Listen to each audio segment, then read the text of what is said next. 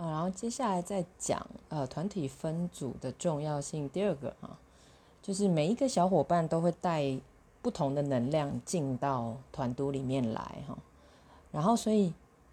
呃比较重要是观察自己在进团都的时候，通常给给团都的，就是给团都大家的感受是什么。